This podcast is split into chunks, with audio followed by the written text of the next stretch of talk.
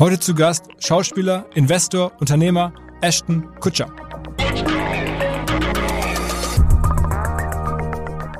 Life is a journey, right? And if you're only focused on financial returns, that would be a pretty dull existence. But if but if you recognize that the value can become can be the experience, you might see better financial returns because you'll recognize the mistakes you made, you'll recognize what you did wrong, you'll learn, and sometimes knowledge is more valuable than money will ever be.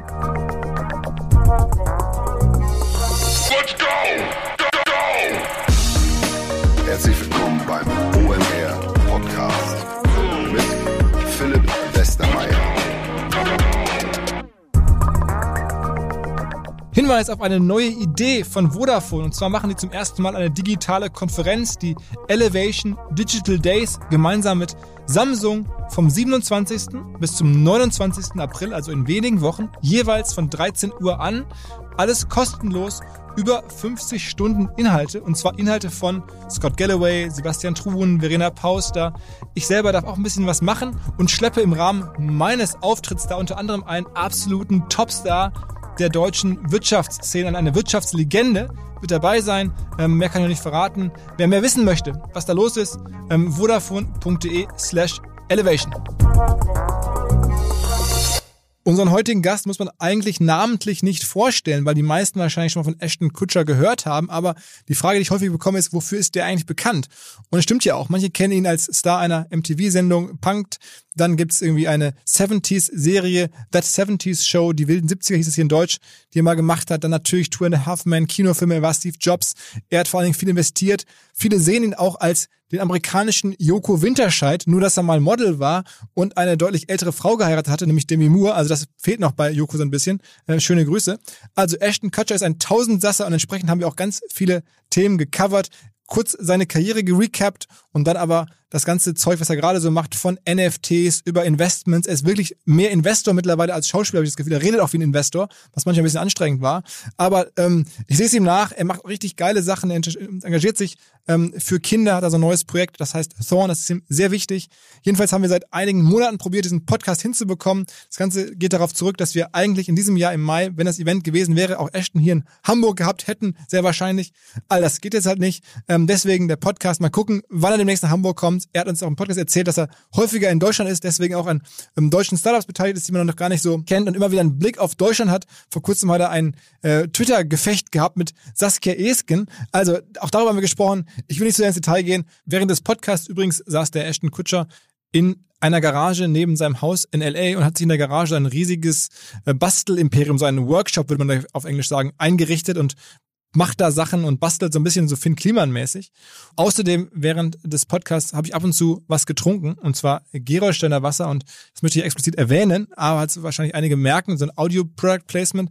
Und B, ähm, ist das Festival ja nicht nur abgesagt, und das ist schade für uns und Ashton, sondern es ist auch schade für unsere Partner, und äh, da möchte ich mich ganz gerne bei Gerolsteiner bedanken, die uns in den letzten Jahren ähm, trotz ausgefallener Festivals extrem unterstützen, die geile Sachen machen im Digitalbereich, und ähm, ich habe auch für euch Wasser getrunken im Podcast. Auf geht's. Thanks for doing this with us, Ashton. Um, maybe I mean everybody I think that listens to this knows you, knows who you are, like in, in general. But maybe can you just in, in one minute or in two minutes, in your own words, like explain like what you did the past forty three years? Uh, two minutes for 43 years. yeah, done, no problem. I grew up with a twin brother, and from from a very young age, I realized that it wasn't all about me. Um, we grew up in a uh, middle class family in the middle of the United States my parent, my dad was a factory worker. Uh, my mom was a school teacher. Um, my my brother had a heart transplant when we were 12 years old, and I also had an older sister. Um, th- my parents split up. Uh, my mom moved out into the country when I was uh, about about 12, 13, and so I lived on a farm for most of my high school years. I went to college for biochemical engineering, uh, dropped out after one year, uh, moved to New York with $100 and my Boy Scout duffel bag, became a model, traveled around the world uh, modeling for a year, um, realized that that wasn't the, the, the career for me, found an acting manager, started acting, within a couple months, uh, flew to Los Angeles. My first day in Los Angeles, I, I got a job on that 70s show. Started working as an actor. How did that work? I mean, you, you, I mean, like, how is that happening? Like, this is like the one I think cutoff point where everybody else like fails. You go to LA, and the minute you go there, you seem to have an acting job. Uh, yeah, I, I mean, I, I, I was an actor in school um, did every single high school play, junior high school play that I could do. I was a member of the National Thespian Society, went and competed in okay, like okay. state acting competitions in Iowa. Uh, when I got to New York and I was modeling, there was a period of time where I wasn't working a lot. And I did a student film for NYU to understand what it was like to perform in front of a camera.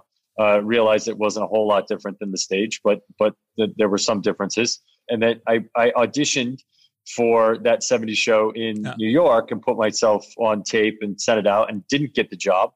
And then or went to Los Angeles actually to audition for another uh, show for NBC and auditioned, and they told me I wasn't funny. Uh, and then my manager said, Hey, I want you to go meet the casting director for that other thing that you read for. And when it went across town, read for it, then went read for the producers, and then got the job. Oh, okay. Okay, so I got a job on the 70s show. Realized that uh, in an ensemble cast, there was a lot of time where you were just sitting around waiting for your turn to rehearse or perform. I started a production company when I was about 21 years old and built up a team. Uh, we created a show called Punked and produced The Butterfly Effect and produced a show called Beauty and the Geek and True Beauty and a bunch of other reality shows and, and, a, and, a, and a couple scripted shows somewhere in there, I started seeing buffering speeds just getting faster and faster online. Uh, and I thought all of this content is going to be digital content at some point, and we should start producing content for a digital audience. And we started exploring companies that could help us quantify the distribution and, and accelerate the distribution of content. Uh, met a couple people from the Valley that were looking at that space and through that network started meeting other interesting startup companies that were doing things that previous to the sort of explosion of the iphone uh, weren't really available. All, all of a sudden there was gps in your pocket and internet in your pocket and all these other things music in your pocket that were were never in your pocket before. And there was an explosion of companies that were coming out that i thought were interesting I tried to convince my board and my producing partner that we should pivot our production company uh, to creating content on behalf of those companies uh, and in, invest in the companies. Don't take compensation for the production of content, but just invest in those companies and build a portfolio of value that way. They didn't think that was a great idea. So I started investing on my own and, and writing my own checks into early stage startup and uh, and then started to build a portfolio of companies. At the time, there was really one other person in Los Angeles in the entertainment ecosystem that was spending a, a lot of time in the Valley. That I would go up and take meetings with various founders, and they would say, "Hey, w- what do you know about this guy?" And it happened to be Guy Oseary, who was a friend of mine. And so he said to me, "We're the only two people doing this. Let's partner." So we went and brought in a third partner, a guy named Ron Ber- Burkle, and we all put our capital in and started our first investment fund, which was A grade. We built that up to about a hundred million dollars in assets, um, and and then uh, raised some outside capital from friends of ours and people that we knew that that filled in blind spots that we had. Whether it was in enterprise SaaS tech, whether it was you know other folks that had a better understanding of the underlying technical platforms that we were looking at. And so basically brought on LPs that we looked at as an advisory board. And then uh, we split from our third partner, Ron, and built our own fund called Sound Ventures. And we're on, I think, fund three of Sound Ventures at, at this point and along the way built a bunch of other stuff. So. okay, okay, yeah, that that that's a very impressive wrap up. Um, like starting starting with your media ventures, um, which one would you say was your most important um, production or, or, or movie series that were you involved in that that's most impactful for your career? Oh, that's actually really tricky. That, I mean, probably the most impactful is that 70s show. It's not very often that the very first, you know, major job that you take becomes a running success.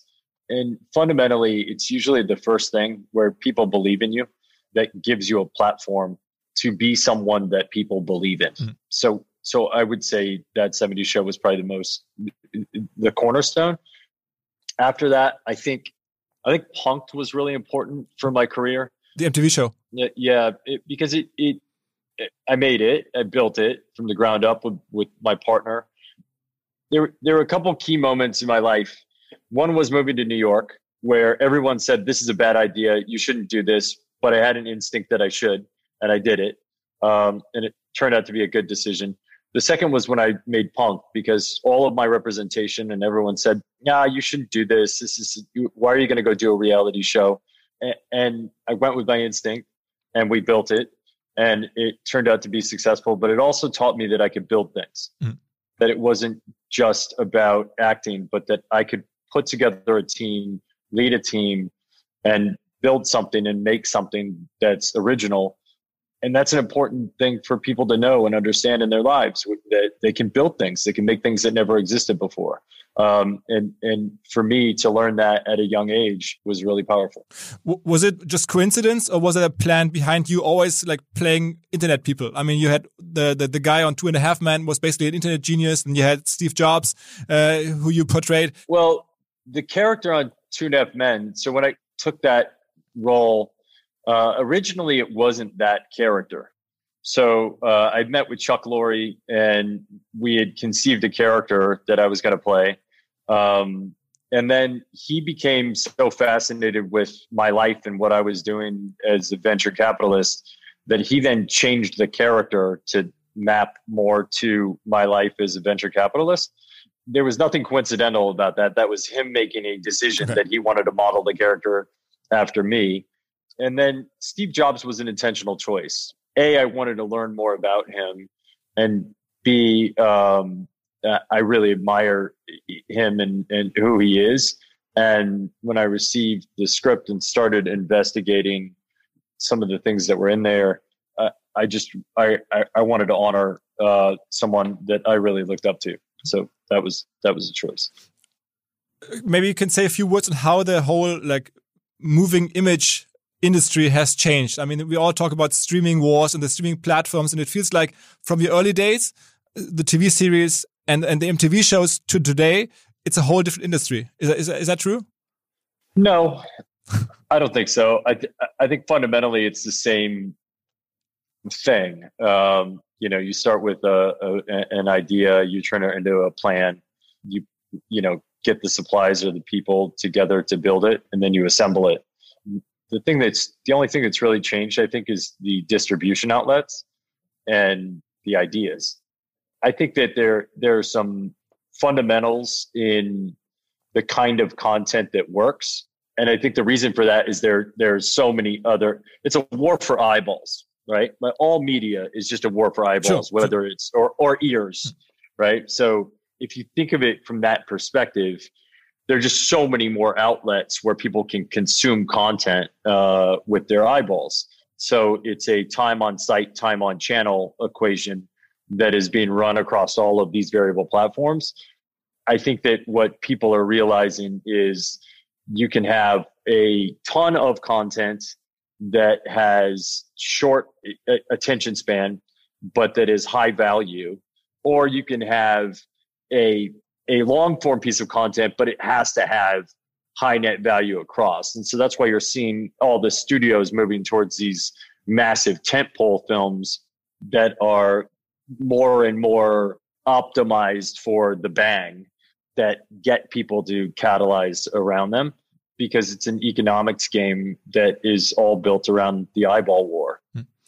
Okay, I mean, but it, it seems like if you're an actor, what matters also is you have to have a huge social media following and that shapes careers now. It, it, used to be all about the talent, it seemed, and now it's like about the talent plus the social reach. Well, the social reach game has uh, is a function of the you know promotional capabilities of the talent, right? You know, it used to be you get actors that are in People magazine and Us Weekly and can get on a talk show and that those were the actors that you would hire because they could help you promote and sell your movie without having to spend more money, right? And they created these bifurcated deals where you would get uh, a portion of your compensation for actually performing in the film, and then the other portion of your compensation came for promoting the film. And when talk shows, when getting on David Letterman or Jay Leno or Oprah was a big deal, you needed to get actors that could get onto those platforms and and or get promotion in Us Weekly or People Magazine or one of those things. And those were the actors that you would hire, and you bifurcate the deal and ensure that they would go on X number of talk shows or international talk shows for that matter. Now, because the performers have gone direct to consumer with their promotional capabilities, what folks look at is what is their social reach and then what is the concentration of click through rate of that social reach and and can they reach their audience to give us free ad dollars against our media? What's the most important social platform for you these days? What are you most active on?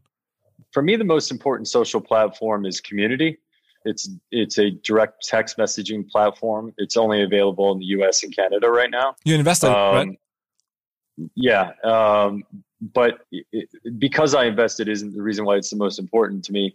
It, it's most important because uh, I think that most social platforms are made with the assumption that people are one dimensional, that you have an audience of fans and all of the fans are fans of you for one reason. Therefore, you have reach to your fans where you can say something and all of your fans can see it but then they always run into a signal to noise ratio issue where at some point you have fans. I have people that are fans of me as a venture capitalist. I have people that are fans of Punk'd. I have people that are fans of The Ranch or Two and F Men, or people that are fans of my nonprofit work with Thorn. And and they're all different kinds of people. And, and you don't speak to all of those people the same way. And you don't tell all those people the same things. Like people that are just fans of my philanthropic work, they don't care about my acting work and they don't care about my venture capital work. People that are just fans of, of my work in technology may not care about my philanthropic work. So community allows me to message people specifically, uh, almost like subreddits, uh, based on their their interest in me. What are they interested in about me? And then furthermore, I can narrow that down and talk to people on their level. So I, am not going to talk to a high school student the way that I would talk to uh, a my mom. So I can narrow it down and say, okay, for this is a message for people who are, you know, 16 to 20 years old that are interested in my acting, and I can just post a message to those folks. Or I can say, okay, this is a group of people that are just parents and maybe they want to understand, you know, or, or maybe I had a, an insight about parenting that I want to share. I can just send it to parents. I don't need to send it to everyone. And community respects my ability to do that. How, how many followers do you have on this platform? Um, I think I have like 135,000 people uh, on the platform. But the interesting thing is, whereas I have millions of followers on these other platforms, the click through rates on community uh, and the open rates are exponentially higher than the open rate. So if, if I post a tweet, maybe three to six percent of my audience will actually see what I post. When I post something on community, 90% open rates uh, and like a 65% click through rate on every single thing I put up. So it's it it is it's it's not as vast yet, but the ability to influence or the ability to share is much greater because the click through rates are so much higher and the open rates are so much higher. Is the long term idea of this platform to be a tool for people that already have like a name established through other channels, sort of like you, that then use this platform to to continue their career on this platform, or is it a platform where everybody can become a star? I think it's a platform where everyone can connect to their audience the way they want to. I almost see it as like a personal CRM. Oh, okay. Um, it, it, it can be a personal CRM for individuals, or it can be a tool for companies where maybe you're a Nike and you're launching a shoe and you're launching it specifically at one demographic, right? You know, it could even be for, I mean, I, I I've been spending some time on Clubhouse, and when you have a thousand people, five thousand people in a room, you can only bring X number of people up on stage. And so my new tactic is to go on Clubhouse, put out my community number, and then Uh, I, I, build a filter on community where all of those folks go into one specific club or community on community, and then they can ask questions into my community channel. And it uses NLP to substack the questions so I can see if 20 people all have the same question and then hit that question as opposed to having to constantly invite people up on stage. How old is the how old is community as the company? It's like a year old. Oh, okay. So it's early stage, very early stage. So yeah, it's super early. So, so, but it's, it's, my new, it's my new favorite. Okay, and uh, say a few words on Clubhouse. I mean, you just mentioned it. Clubhouse is that going to be here to stay? Is that the new? Is that the new hot thing? And is it going to last? Yeah, there's no question it's going to last. I, I, I mean, they they cracked the code, and and because they kept the platform really really lightweight, they got a a really highly dense collective of people that have common interest to join and now the interest verticals are building one by one by one by one. When I look at these things, I, I look for cult like behavior where you have the cult of whatever interest graph it is.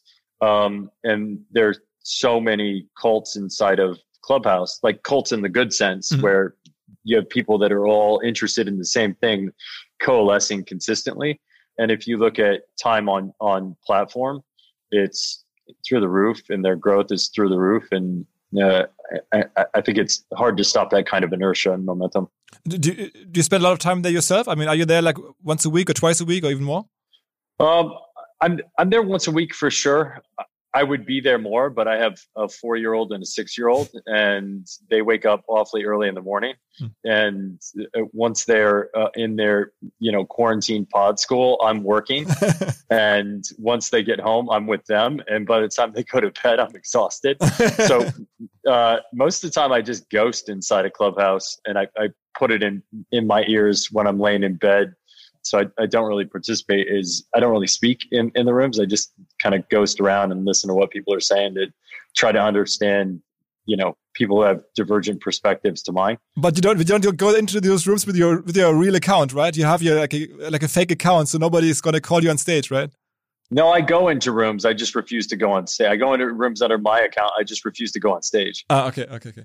Okay. But but I try not to go into rooms where I have a common interest because I generally understand the perspective of of the people in those rooms. I try to go into rooms where I don't have a common interest or where the demographics of the room are are extraordinarily different to me so that I can understand the way that other people are thinking. Okay. Okay. You, you recently almost broke a German Twitter because you posted about a German politician, or you, you, you, you, I mean, it got into a conversation with a German politician, the, the leader of the Social uh, Democratic Party, Saskia Esken, uh, here in Germany. Um, how did that come?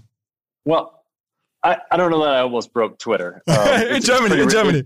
It, it's pretty resilient these days. Um, I'm a privacy advocate. I have been my whole life and and I advocate for privacy because I've been in the public eye for long enough to recognize the value of it. I've had my social security number and bank accounts put on public threads and had to rearrange things and go and re- like I've had you know life threatening situations that are, are a result of lack of privacy. I've had my accounts hacked, uh, everything else. So I, I am a staunch privacy advocate. I'm also a huge advocate for children and believe that children deserve privacy as well. So Thorn, the, the baseline of my nonprofit is we build software to fight the sexual exploitation of children and to defend children. And uh, the problem that we have in the world around child sexual abuse material is massive. And the internet is the backbone of it the it's an issue that's growing exponentially and it's an issue that we're building software to fight back against and a lot of companies use software intelligence and ai to detect known child sexual abuse material and remove it from the internet so that it, it, doesn't exist on the internet. It's illegal to have on servers, it's illegal to share with people. And th- so there was a, a piece of interim legislation that was being proposed that would be a continuation of the existing law to be able to detect and remove child sexual abuse material. And that interim law, basically, the law was expiring, and there was a proposal for an interim law to allow companies to continue to look for known child sexual abuse material. The privacy advocates on the other side were saying, we don't want companies looking at our information, looking at the things that people are posting. These companies don't have a right to look at these things. And we were advocating for, we agree with you, but they should be able to look for child sexual abuse material. So there was an interim law that was on the table. That didn't happen in time. And every month that goes by, that there isn't a new law that allows companies to look for this material, there's evidence in the cases for these kids that is being lost because the companies cannot look for that material. And all I was saying when I was reaching out to those legislators is privacy isn't something that is absolute. Hmm. It, and for this particular case, it would be really valuable for us as a society to have the evidence and and you know they continue to battle about it, which is exactly what I knew was going to happen, didn't want to have happen, and was reaching out to these folks to say, I you, you I mean Sasha Esken went went to MIT. You know, like she understands how the internet works. How, how did you find her? How, I mean, how did you who who pointed you to her? Uh, we have a policy team uh, on on our side because regulation really matters. So you know, you don't want to build software into the headwinds of regulation. Um, and we work with a bunch of major tech companies to find this material and we're helping you know rebuild the infrastructure that allows us uh, when material is reported and comes in to have AI look at it instead of have human beings look at it, like it, to, to ba- basically catalog it, create hashes so that we can go, okay, this is a known piece of child sexual abuse material. We don't want it existing anywhere else on the internet. Let's hash it and go take it down in, in these other places that's what we do. So so we have a policy team that that helps us understand where the regulation is happening that is going to impede the work. And so they got flagged and it got sent to me and and we got active and we're still active. And and here's the thing. These politicians understand this.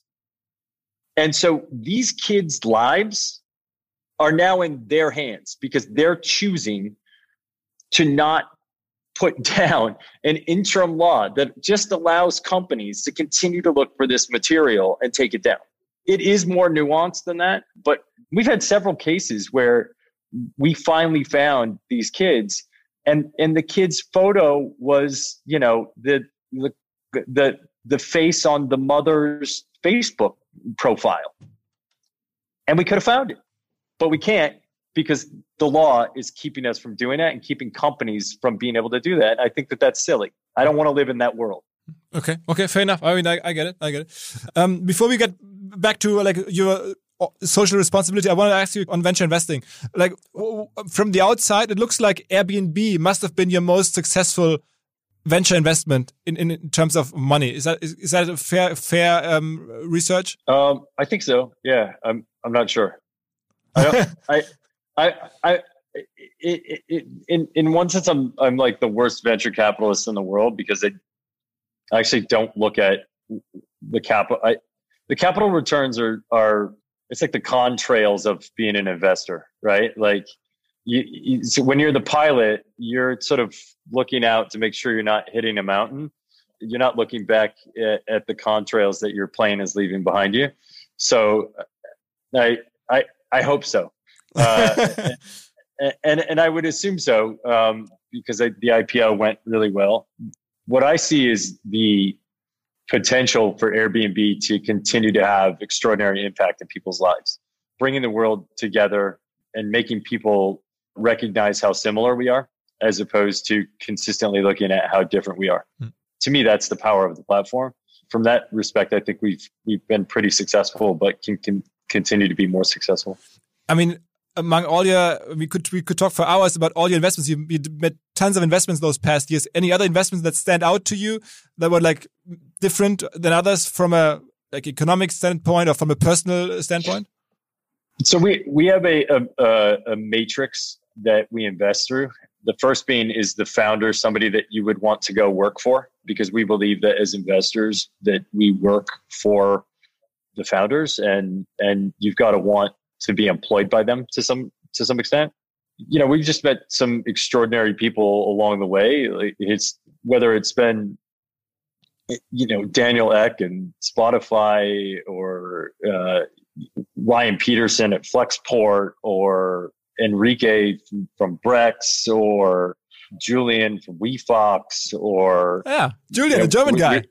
Yeah, yeah, German guy. I, my my wife was shooting a film in Berlin, and and I I had my venture capital hat on as I always do, and and met with him while she was shooting one day and was like, okay, I'll, I, I would want to come work for you. And I like what you're building. And so uh, unfortunately, I wasn't in Berlin long enough because I probably would have found a lot more companies. But, uh, you know, ultimately, uh, I mean, there's an extraordinary, yesterday we were on, on, on a call with the founders of a company called Ethic, mm-hmm. which is, which is basically building the, the ability to optimize your ESG goals in your passive equity portfolios, which is extraordinary. You know, you can sort of tune up or tune down whatever your passions or interests are. So if it's climate, if it's if if you care about human rights, if you care about you know inclusion and diversity, you can tune up and down your passive equity portfolio to meet the standards that you want to meet and still get the returns that you want to get. It, like that's a platform that you just look at and you're like, wow, that's that's gonna that's gonna change the world. We just invested in a company that is in the autism space where they're trying to get people access to ABA therapy uh, for their kids at a young age and and and helping them get access to um, the spectrum test to determine whether or not your kids need ABA therapy. The the innovation of extraordinarily generous and mission driven companies just keeps coming and and and we just keep leaning into it and it's it's couldn't be more fun. Wenn ihr ins europäische Ausland verkauft, dann kommen sofort eigentlich eine ganze Reihe von bürokratischen Problemen. Man ist dann umsatzsteuerpflichtig, man braucht erstmal eine Umsatzsteueranmeldung in verschiedensten Ländern und das sorgt sofort für Komplexität, für Bürokratie. Und da gibt es ein Unternehmen namens TaxDo, T-A-X-D-O-O, die lösen das für euch. Ihr schnallt die quasi einfach via API-Schnittstelle zwischen euren Marktplatz, über den ihr verkauft, wenn es Amazon ist oder eBay oder was auch immer es ist, oder zwischen euer Shopsystem, ob es nun Shopify ist oder irgendwas anderes. Und dann laufen all diese steuerlichen Themen direkt über ähm, TextDo, egal ob es 10.000 Transaktionen sind, die ihr macht oder 50.000, all das ähm, kann direkt von TextDo erledigt werden. Ähm, euer Steuerberater wird auf jeden Fall massiv entlastet. Auch vergangene Vorgänge können damit noch sozusagen ähm, aufbereitet werden und abgewickelt werden. Deswegen, wenn ihr ins europäische Ausland verkauft und irgendwie keinen Bock auf Komplexität habt, dann denkt an TaxDo, besucht mal deren ähm, Seite textdo.com. Es gibt auch einen Deal und zwar die ersten drei Monate kostenlos, wenn ihr eine Mail schreibt an omr.taxdoo.com und anfangt mit denen zu arbeiten. How did, do people approach you? I mean, how did Julian find you? I mean, he's a guy in Berlin building a startup. How did he reach out to you? How do people in general reach out to you? I think I reached out to him. We were in Budapest, um, and I was meeting with the founder of Ustream, which was one of my early investments when I was looking at media, the media space specifically.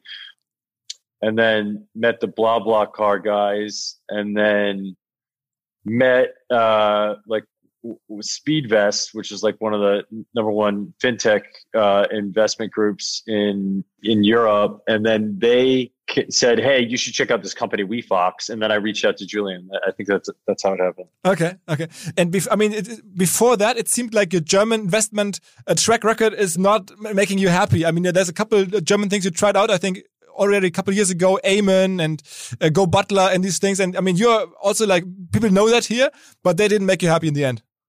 Yeah, well, I wouldn't say that they didn't make me happy in the end. You know, Amen didn't work, but it, I wouldn't. I wouldn't say that it didn't was didn't make me happy. I, I, I met some extraordinary people, made some great friends. Felix and, and yeah, Felix is great, and uh, he's come to Los Angeles, and we've spent time together. And I've been to Berlin, and we spent time together. And uh, you know, just because an idea doesn't work doesn't mean it wasn't successful. And you know, should we have pivoted it or tried to pivot it? Yeah, earlier, yeah, but we saw signals that it was working, hmm. so we leaned into it, and it just didn't gain mass appeal.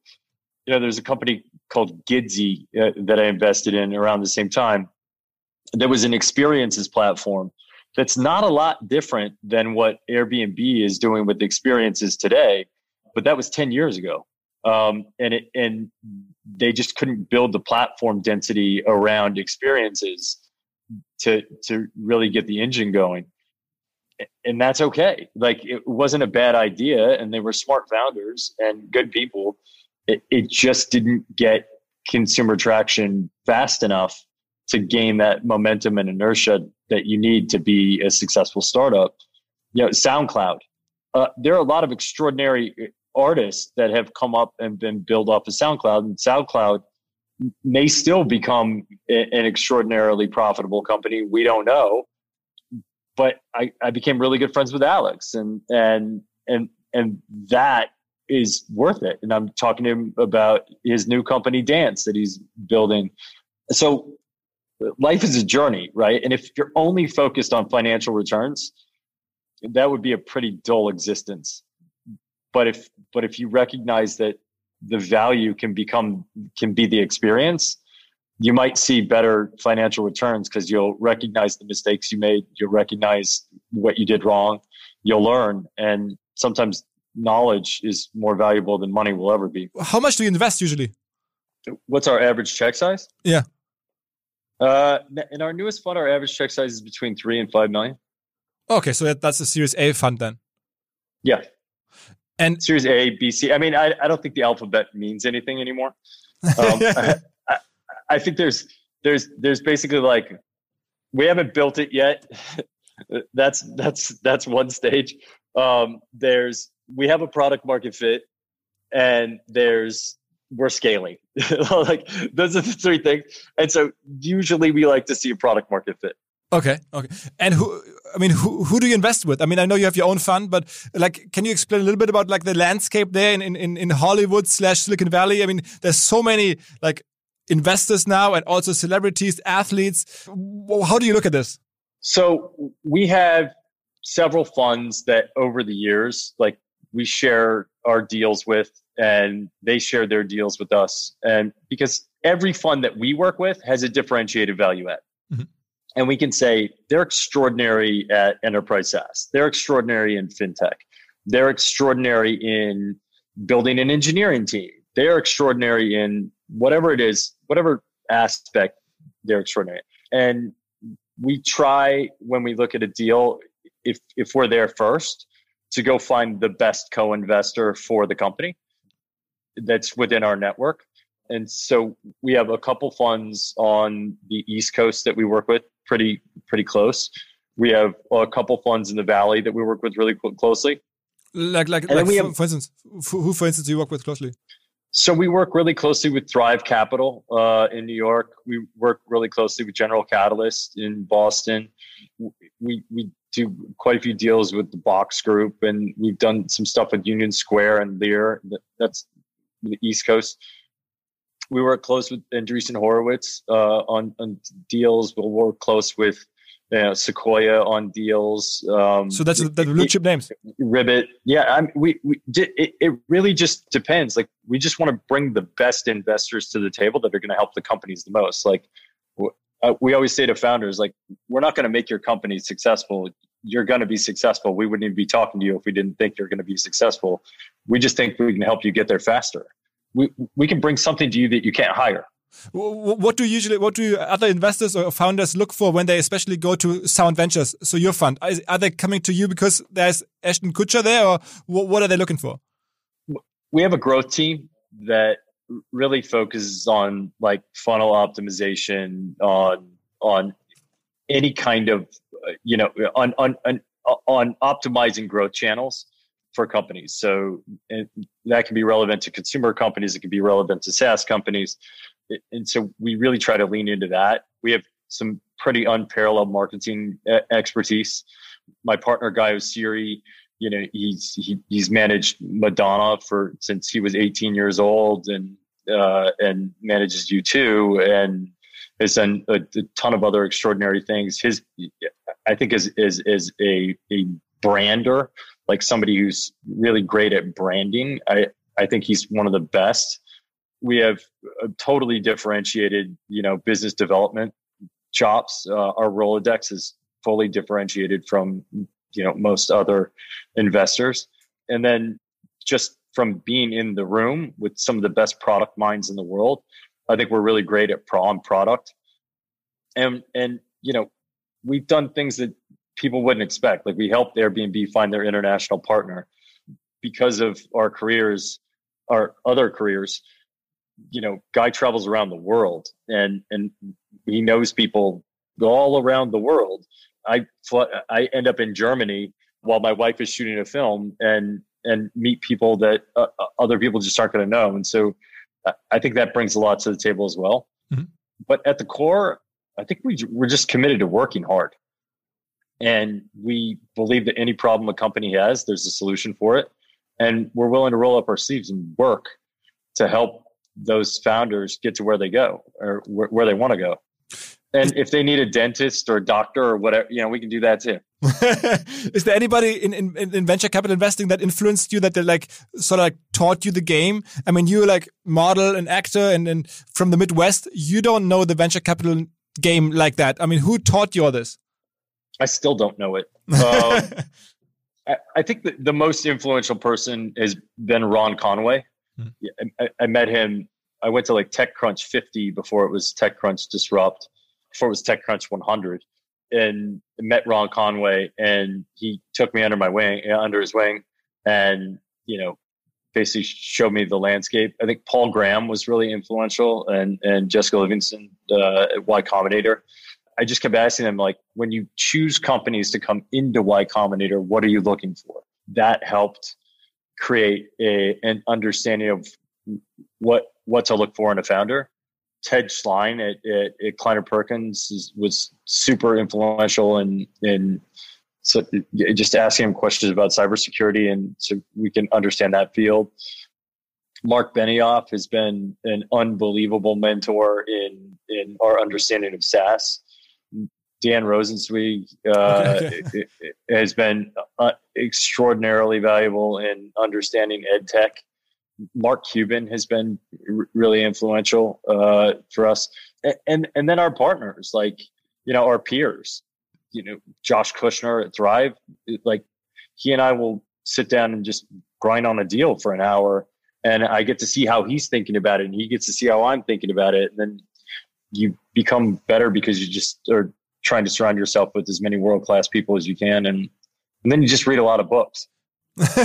is is Josh Kushner the Josh Kushner that's also the co-founder of the Oscar um, uh, insurance company? Yeah. Okay. The, the brother of of the uh, the husband to uh, Ivana Trump, right? Yeah, Jared's brother. Yeah, yeah exactly, exactly. Okay, uh, yeah. can, can you give me your opinion on a couple of like the hottest trends right now? What, what do you think on NFT?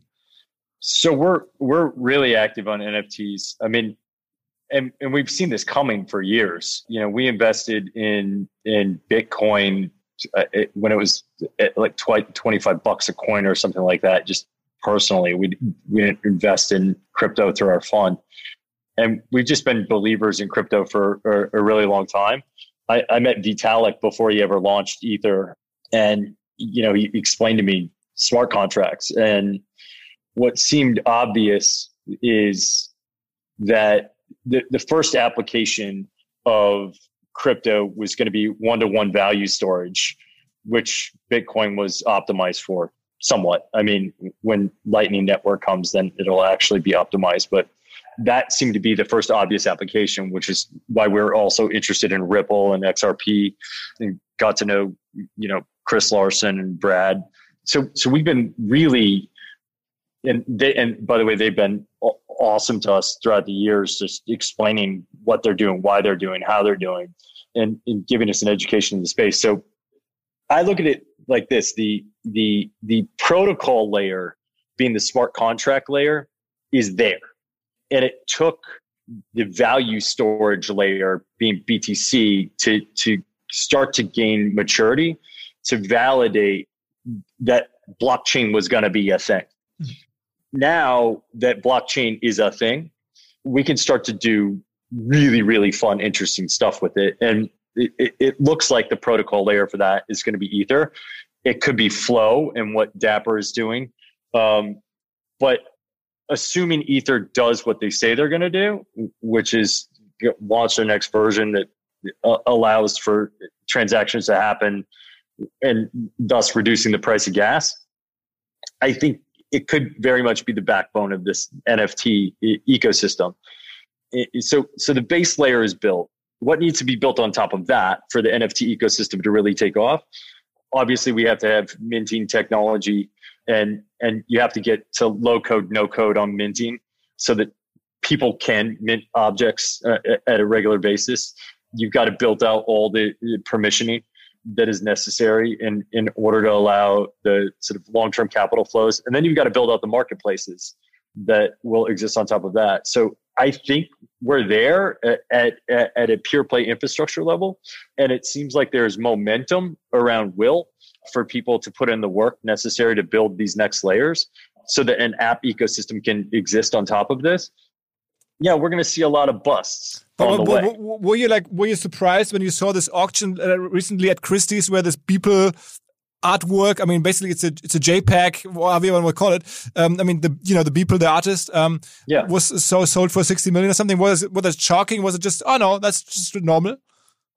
Well, you you have to consider underlying incentives. So some people see it and they go, "Wait, somebody just paid sixty five million dollars for a JPEG. yeah, exactly. And other people say, wait, what is the underlying value to the holistic ecosystem of paying $65 million for a JPEG? I'm not saying that this is the case, but I, I would look at it and go, all right, who acquired it? How much of the underlying token do they hold? what value does acquiring it at that rate actually bring to the underlying token? And so what kind of a multiple on the underlying token did they did they get? So whoever paid 65 million, my guess is they made more than 65 million off of paying 65 million for that piece of art. So that's the way I would look at it. Follow the money. Uh, okay, okay. So, so, so you're saying they they also investors in either um, the, the this flow network or the the currents so so they're making this money back somehow i'm not saying that. Yeah. i'm saying i'm yeah. asking the question. Yeah, yeah good i mean it's it's okay it's an obvious question. Yeah it's a very good question. But but but here's the thing. These things these things do have underlying value. There's there's no question that there's underlying value. Like i i, I look at nft and this is going to be a giant ecosystem. There's no question. And we are actively investing in the space. Like, and, and we are not sitting back going, there's nothing, ha- there's something happening here. We just don't know. It's, it's, it's hard to know who the absolute winners are going to be in this space yet.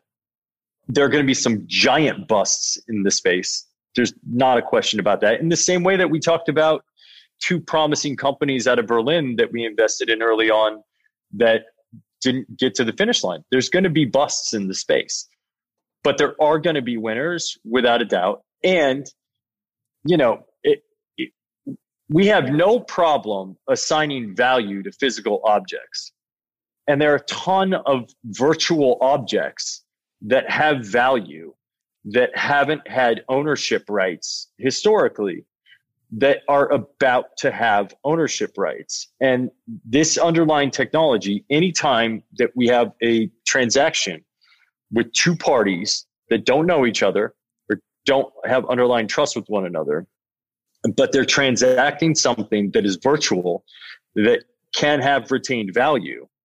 It's an opportunity for the NFT market to go to work, and it's going to go to work.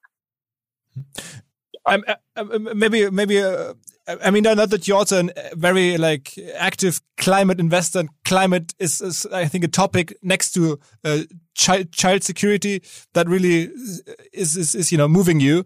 Um, can you say a few words on that, and also like how does that fit with uh, with um you know crypto and all these mining issues? Well, so you have uh, massive energy consumption issues relative to crypto. That will be solved over time. I think there's no doubt that it's that that's going to be solved over time, and it most certainly is something that we are paying attention to. It's most certainly something that we're looking at. And right now, the blockchain solutions that exist aren't efficient enough. But what does technology do? It creates efficiency. And over time, there's going to be efficiency created. I mean, we've been promised Lightning Network for how long that would create extraordinary efficiency. And there, there are some platforms that are more efficient than others that are built and being deployed. So that's good news. On the climate change front, we are extraordinarily active in that space the way we invest out of sound is um, we look at cultural themes find a cultural theme find a cultural theme that's starting to get resonance inside of the entertainment community that that we know that the influencers are there that it's going to be a thing and then we invest into that space we're we're so convinced that climate change is a thing that we've built an entirely uh, isolated vehicle that's just focused on that particular issue and and we're actively looking for solutions in that space. Are, are you bullish on that? I mean, to, I mean, it's, it's, it's probably the the biggest issue for our generation. Um, and are you like bullish and positive you're going to solve this problem? Uh, yeah, the, there's no doubt. I mean, you just said it right. It's the biggest issue for our generation. It's the thing we care about the most. Huh. Consumer choices are going to be made based on sustainability of companies.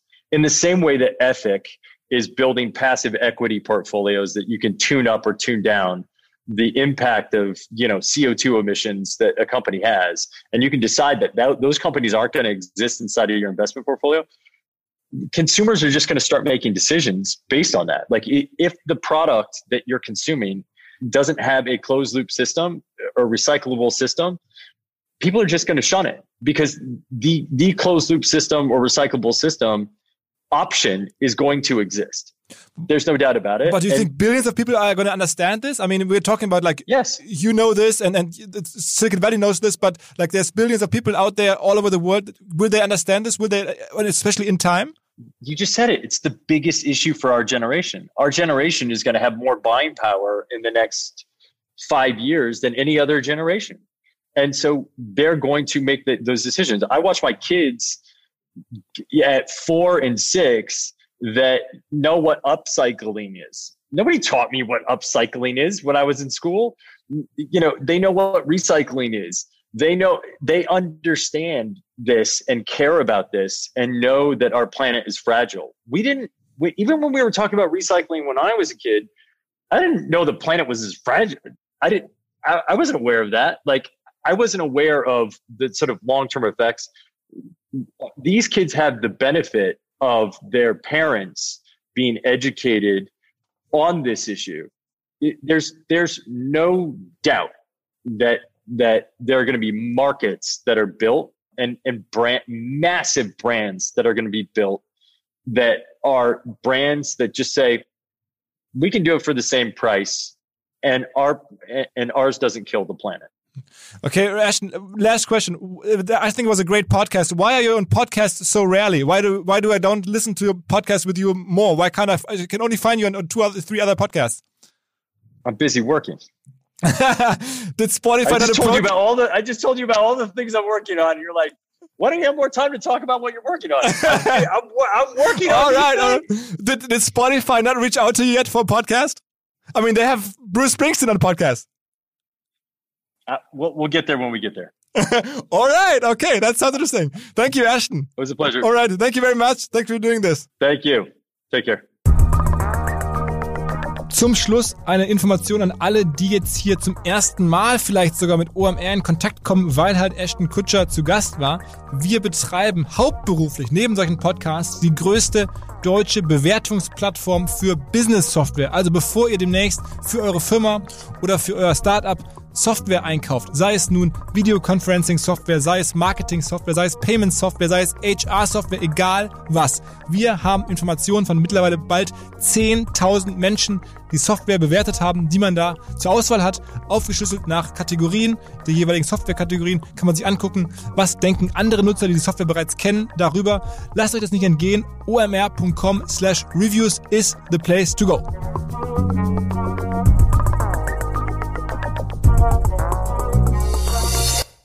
Dieser Podcast wird produziert von Podstars bei OMR.